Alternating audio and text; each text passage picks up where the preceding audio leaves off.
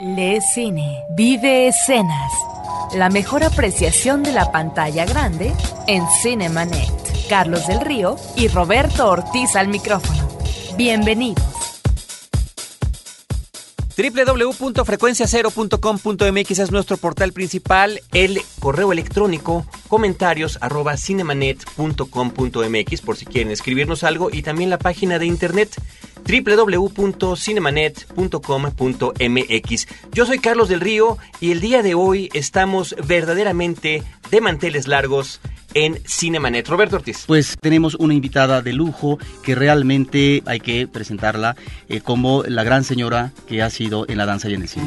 Yolanda Montes Tongolele en Cinemanet. Salvador Novo, Carlos, dijo en algún momento a propósito de las crisis económicas que se supone que se presentan a principios de año, en enero, ¿cuál cuesta de enero? Decía Novo, porque la gente va a ver los toros, va a ver el fútbol y va a ver a Tongolele. También en los diálogos eh, de varias de las películas mexicanas encontramos, por ejemplo, a Tintán que dice en algún momento, déjenme tentarla para ver si es de a de veras, ¿no? O, ¿por qué no considerar en el caso de ustedes los ricos, cuando este personaje de la guayaba le dice a la chorreada que está esperando que llegue su Pepe el Toro, y entonces la guayaba dice, a lo mejor se fugó con Tongolele. Ahí están estos referentes de esta actriz, pero sobre todo esta bailarina excepcional del cine nacional. Muy bienvenida. Encantada de estar aquí con ustedes. Muchísimas gracias, Tongolele, si nos permite que le llamemos así. Yolanda, como quiere.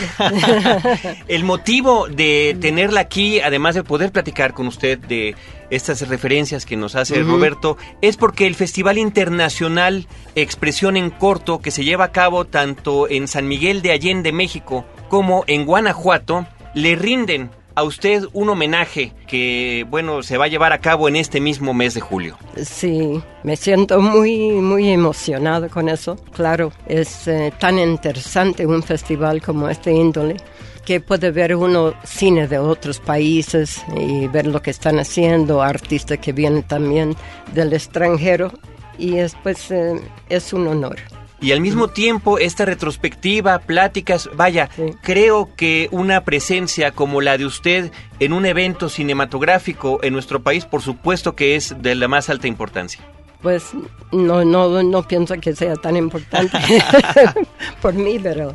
Muchos homenajes efectivamente se han hecho a Yolanda Montes Golele, mm. se han hecho esculturas y ahí está también su presencia en el cine que previo usted comienza a incursionar en México, parece ser que en ah, Tijuana, Baja California, en ah, una serie de danzas y hay por mm. parte de los periódicos, por parte en aquel momento eh, también de los programas de mano, diciendo que Tongolele era básicamente una bailarina taitiana de cuerpo, alma y nacionalidad. Sí, bueno, realmente empecé en San Francisco en un show taitiano a los 15 años. Entonces, terminando ese show, de casualidad conocí a Miguelito Valdés, el Mr. Babalu, y él me contrató para un show cubano en Los Ángeles, en el Wilshire Evil Teatro. Y de ahí estuve viajando con él con ese show y como solista después en las playas, en todos los hoteles ahí. Además un cortometraje que hicimos también en, en los estudios Universal. Un amigo de él, Ramón Riache, que es hermano de Santiago Riache, que hacía las películas de Cantinflas en estos años, iba conmigo, e iba con nosotros mucho, y él tenía un lugar de primera en Tijuana que era el Tropics y bailé ahí como un mes nada más. Y una amiga, estaba Toña la Negra de Estrella y mi antigua pareja de rumba estaba ahí también con otra muchacha. Entonces ella me invitó, una modelo que conocí ahí, me invitó a venir a México. Carlos Amador me conoció, ella me presentó con él, enseguida me presentó en la Arena Coliseo y todo empezó así rápido, rápido y de momento estaba en, el teatro como primera figura y haciendo películas sin darme cuenta de nada. sí, algo fulminante, inmediato, el ingreso al cine y además tenemos una película muy eh, sintomática que es dirigida por otra parte por Roberto Gardón que se tituló Han matado a Tongolele, que el público quedaba sorprendido porque pensaba en la ficción que mm. efectivamente al desaparecer habían matado a Tongolele, era por supuesto un equívoco, pero ya ahí estaba parte de la ficción en una película película que además eh, la inmortaliza como muchas otras y donde además hay eh, una presencia protagónica por parte de usted y un bailable excepcional. Sí, tenían que enseñarme las líneas así fonéticamente porque no sabía nada, no, casi no hablaba español.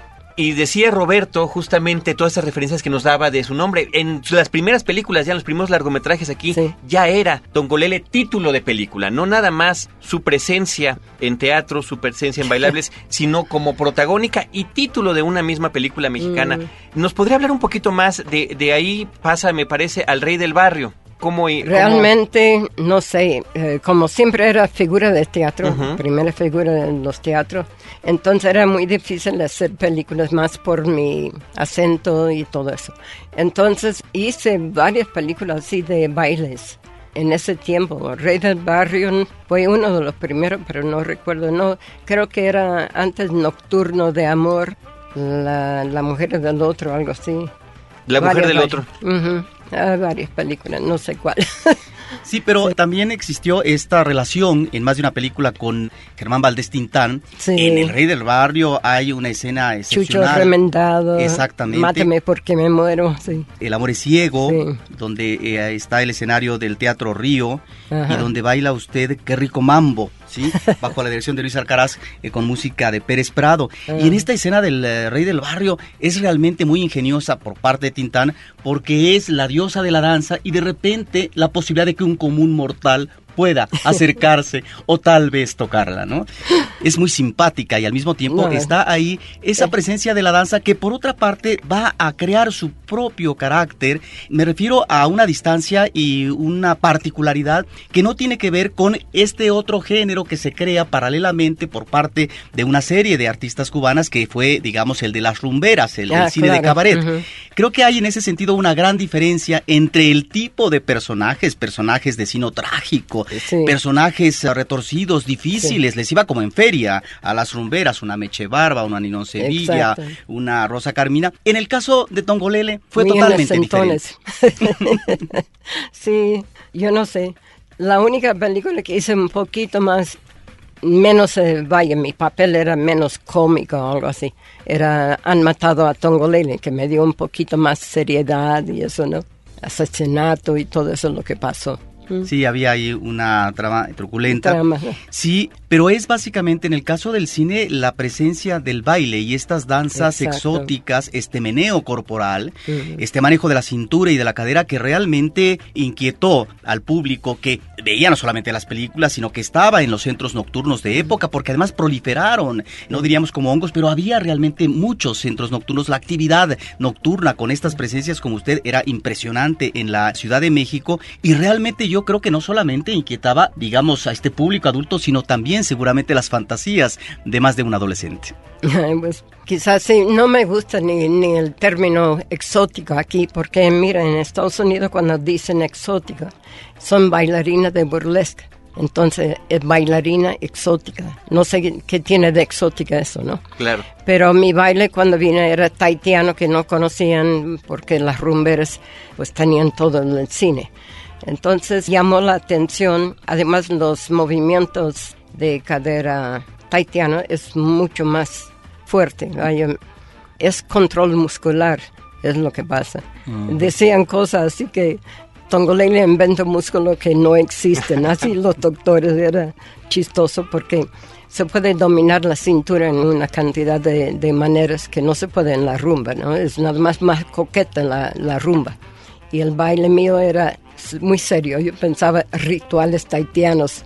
Entonces bailaba muy serio sin reírme ni nada. Entonces todo era distinto de lo que pensaba la gente del baile, la rumba y todo.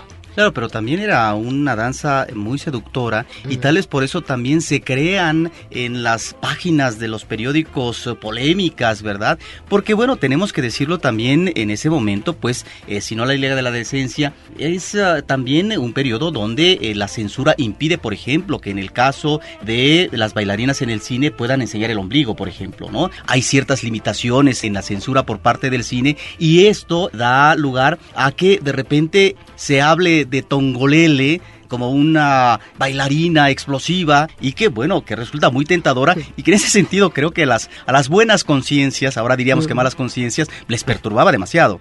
Pues no sé, yo siempre tenía el, teatro lleno de familias, el ombligo vetado. es en el cine yo empecé bailando con el ombligo fuera y también las rumberas en muchas películas yo lo he visto. Nada más que tenían la truza muy alta. Y lógicamente los bailes taitianos o árabes que mueven muchas cinturas siempre usan a la cadera la ropa porque es donde está el movimiento. Entonces siempre tienen que acentuarlo para que el, público de lejos pueda ver los movimientos, ¿no? Pero este fue una época muy interesante, no me daba cuenta ni siquiera que yo era tan popular, no me daba cuenta. Yo estaba feliz que estaba bailando porque era mi sueño desde que yo nací de bailar y pedía clases de baile a mis padres no sabía qué clase de baile, pero quería bailar.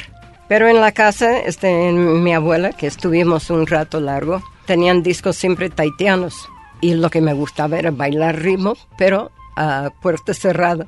Nunca lo enseñé, no sé por qué. No era que quería esconderlo, pero era como mi momento para mí, ¿no? No sabía que tenía un oído muy especial por el ritmo, porque ni, ni músicos cubanos podían sacar los ritmos de discos así, ni mi marido, ni Bebo Valdés.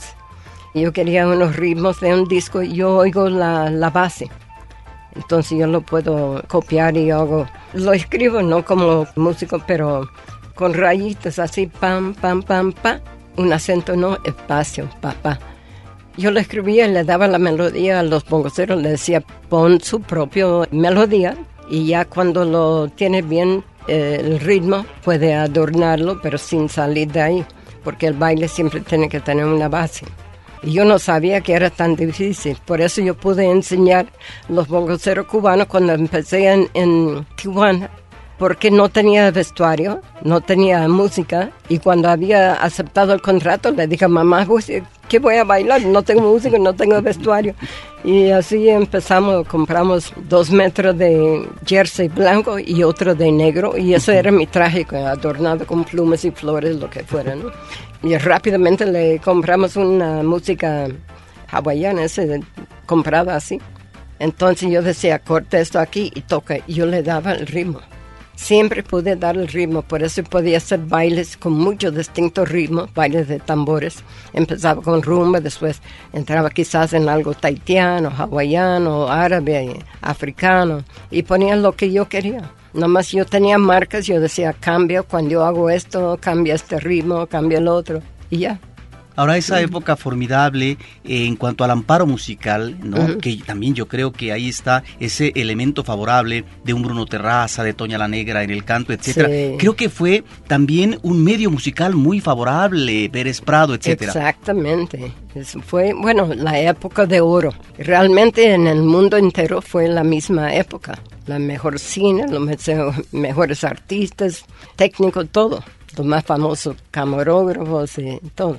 Ahora, finalmente ingresa usted, como nos está platicando, a una muy temprana edad a este mundo del cine en México, que estaba, como dice usted, en su mejor momento. Sí. Entonces, sí nos gustaría mucho si pudiera compartir con nuestro público algunas remembranzas, la experiencia de trabajar con Tintán con tantos actores o directores, ah. alguna cosa que usted pues nos ayude a compartir con nuestro público. Tintán me volvía loca, porque trabajamos tanto en teatro como yo lo conocí llegando, llegando a México.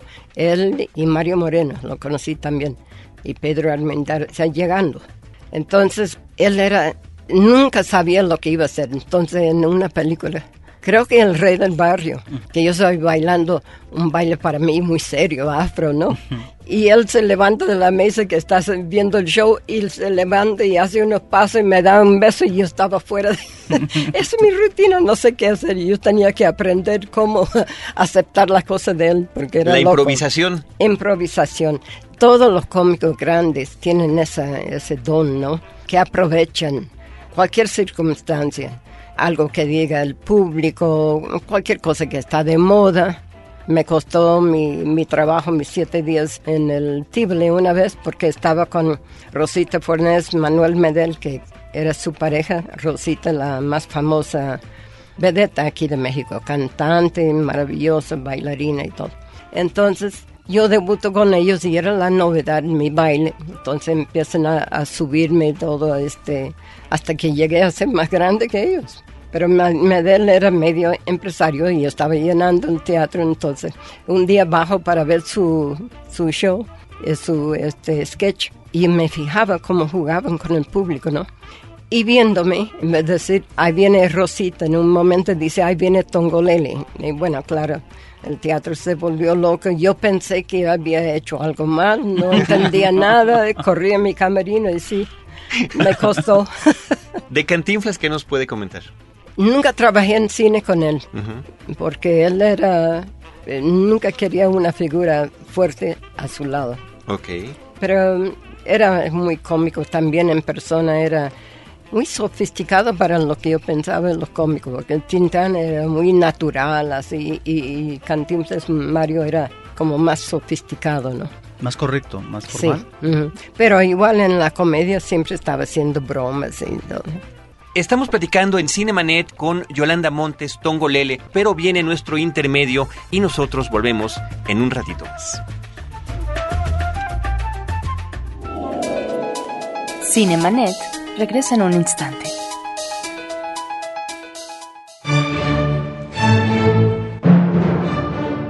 Esta semana en Cinemanet tenemos una promoción que no se mantiene en secreto. Para todos los fanáticos del zapatófono o de las divertidas actuaciones de Steve Carell, tenemos bolsas de mano y de playa del Superagente 86. There has always been a delicate balance between chaos and control. Escribe a promociones@cinemanet.com.mx para salir de viaje al puro estilo de Maxwell Smart y alejar a todos esos agentes enemigos. Tuesday's not to work. Cannot do Tuesday. Mom, mom, mom, Sean, Sean, Sean, Sean. See how annoying that is. Cine para llevar contigo, solo con Warner Brothers y Cinemanet.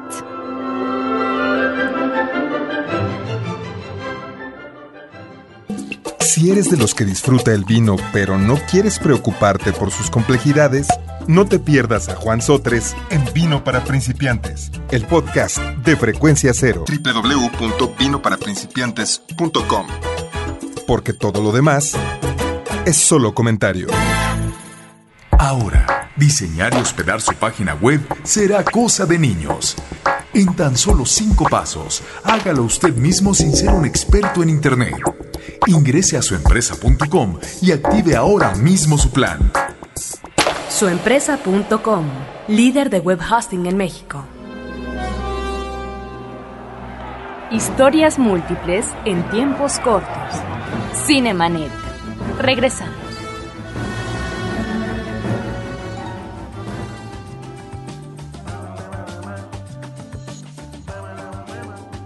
Estamos platicando en Cinemanet con Yolanda Montes Tongolele. ¿Cuál es la película que usted recuerda con más cariño en las que participó? En ese han matado a Tongolele y las que hice con Tintán, que siempre fue a gozar, ¿no? Toda la temporada. La uno que hice en, ya en Technicolor, era Technicolor, ahora lo han hecho en colores, en música de siempre, porque eran tantos artistas famosos que yo admiraba, ¿no? Tanto de México como el extranjero, una película muy bonita. Ahora la vitalidad de, Tongolele está ahí, no solamente en esos momentos del cine, sino eh, a través del tiempo. Usted es una persona que sigue ejerciendo la danza de manera formidable y que está esa pasión, ese dinamismo corporal, pero también que eh, está demostrado en la actividad artística, por ejemplo, a través eh, del arte plástico, de la pintura, que llega a ser parte de, su, de una pasión personal. Ay, muchas gracias. Pues yo el baile ha sido mi vida, este, oigo música empiezo a, moverme. Yo, mi esposo tenía que agarrarme porque iba por las, tiendas, ¿no? Y oía música, yo iba bailando. Es automático, no lo puede parar. Yolanda Monte, ¿siempre interpretó a Tongolele o también otros personajes? ¿O cómo interpretar a su figura cinematográfica? No, otros personajes. Sí, no quitaba el mechón, eso sí. el mechón ahí está. Ahí está. y ahí sigue. Es un lunar, salió cuando yo tenía como 11 años y un hermano mío también le salió más tarde a él, como los 17 años.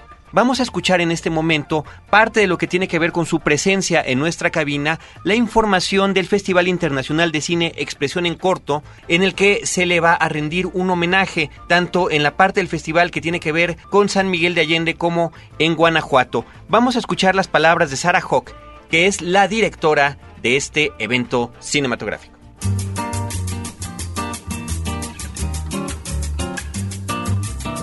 Estamos muy orgullosos de este Festival 2008, todas las actividades que tenemos planeado. Como muchos de ustedes saben, recibimos 1.750 películas de 82 países en la convocatoria. Es un récord para el festival. Tuvimos un crecimiento de la sección de películas internacionales de un 30%. De este número de películas hicimos una selección en competencia de 169 películas de 69 países. El tema este año es identidad. En identidad hablamos de, varios aspectos. Como México hablamos de lo que ha significado su cine para la identidad de México ante el mundo. en ese tenor tenemos varios programas de, de, películas, tenemos una edición de libros sobre identidad, conferencias sobre cine de la identidad y en selección oficial tenemos animación con 20 películas, tenemos eh, en experimental este, 18 películas, en documental 25 películas, donde estamos dividiendo la competencia en corto y largometraje para dar mayor oportunidad de premios para el documental cortometraje. En ficción internacional recibimos, presentamos 22 películas, en ficción video 15 películas, de México estamos muy orgullosos de poder presentar 33 películas, es la competencia más grande del marco del festival.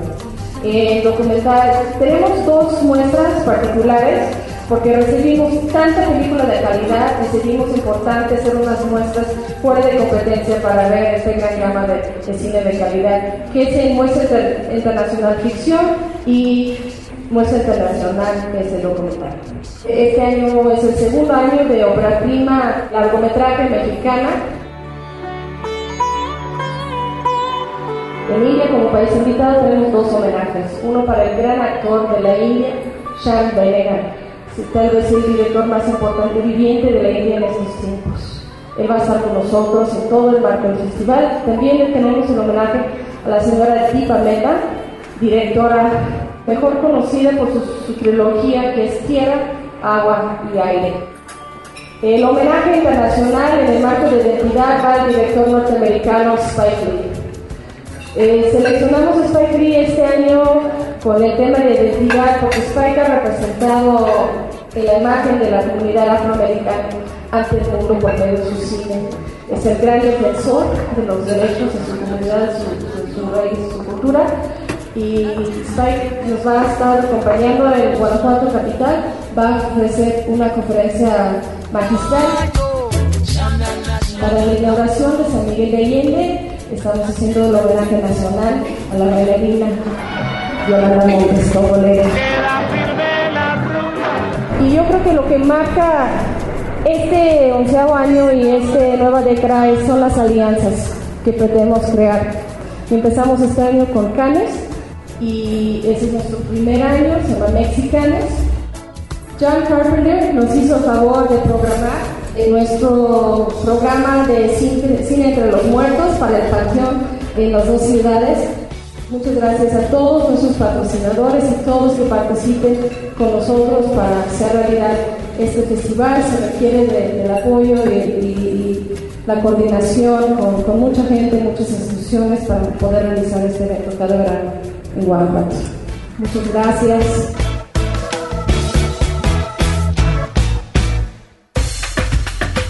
Pues estas fueron las palabras de Sarah Hawk acerca del Festival Internacional de Cine Expresión en Corto. Insistimos, se va a llevar a cabo en San Miguel de Allende, México, del 18 al 22 de julio y en Guanajuato del 23 al 27 de julio. Además del homenaje a Yolanda Montes Tongolele, habrá uno a Joaquín Cordero y se contará con la presencia de distinguidos directores del cine internacional como son Spike Lee, Spike Jones o Deepa Meta. Así que si gustan ustedes más información sobre todo lo que puede traer este festival, visiten www.expresionencorto.com. Por lo pronto, nosotros seguimos de plácemes, contentos, alegres, honrados con la presencia de Yolanda Montes en nuestra cabina. Realmente es Montes, pero como todo el mundo dice Montes, tengo con Z y S todos mis premios, todas las películas, todo es Montes o Z o S. Pero entonces se pronuncia Montes, ¿el correcto? Bueno, Montes es correcto, pero nadie lo dice, así que me acostumbré aquí. Mm. Ahora, Yolanda Montes también se vincula en el ámbito no solamente cinematográfico, artístico, sino con personalidades intelectuales, nos platicaba hace un momento fuera de cabina con Raúl Anguiano, el pintor, que tiene que ver en la participación para levantar una escultura aquí en la Ciudad de México y al mismo tiempo de Elías Nandino. Gran poeta. Exactamente, platíquenos de estas relaciones vitales seguramente. Bueno, desde los 16 años conocí a, Elías, entonces fue una figura casi paternal toda mi vida aquí. Cuidó a toda mi familia, trajo a mis hijos al mundo, y así que era un gran, gran amigo. Y por mediación de él, claro, pues me llevaba con sus amigos, eh, quizás al Sanborns o algo así. Entonces, este, siempre estábamos en comunicación. Tengo miles de cartas de él. Estaba leyendo el otro día. Me da tristeza porque cada vez que yo salía, si no le escribía enseguida, me escribía. Yolanda, mi tormento, ¿por qué no me escribes? ¿Qué te pasa? Y regresando al cine encontramos que está Yolanda Montes en la época de oro del cine nacional y al mismo tiempo abarca ya lo que es el último periodo de esta época del cine nacional, ya en otros ritmos, también participando en películas como Ritmo a Gogó o Las Noches del Blanquita o Las Fabulosas del Reventón, donde ya estamos ante otra época del cine, pero donde está ahí ese baile tentador, maravilloso de Tongolele. Ay, muchas gracias. Pues yo todo lo que sea cine, bueno, si me gusta el argumento, ¿no? Me, me fascina y espero que pueda llegar México a tener otra vez la producción y todo que tenía tan importante mundialmente. Es, eh, yo creo que el mejor deseo con el que nos podemos quedar viniendo de una verdadera figura de nuestro cine nacional. Tongolele, muchísimas gracias por habernos acompañado, muchísimas felicidades por este y todos otros tantos homenajes que ha recibido no es la primera vez, seguramente no será la última y permítanos desde este nuestro humilde rincón aquí en Cinemanet hacer lo mismo con el mayor respeto posible. Muchísimas gracias, todo mi cariño para ustedes y todos los radio escucha. Los quiero mucho y Espero que me sigan invitando. Por supuesto que sí. Tongolele en Cinemanet. Nos tenemos que despedir. Agradecemos a nuestra producción, a Paulina Villavicencio, a Celeste North, a Abel Cobos y desde estos micrófonos, Roberto Ortiz y Carlos del Río nos despedimos, no sin antes recordarles que los esperamos cada semana con cine, cine y más cine.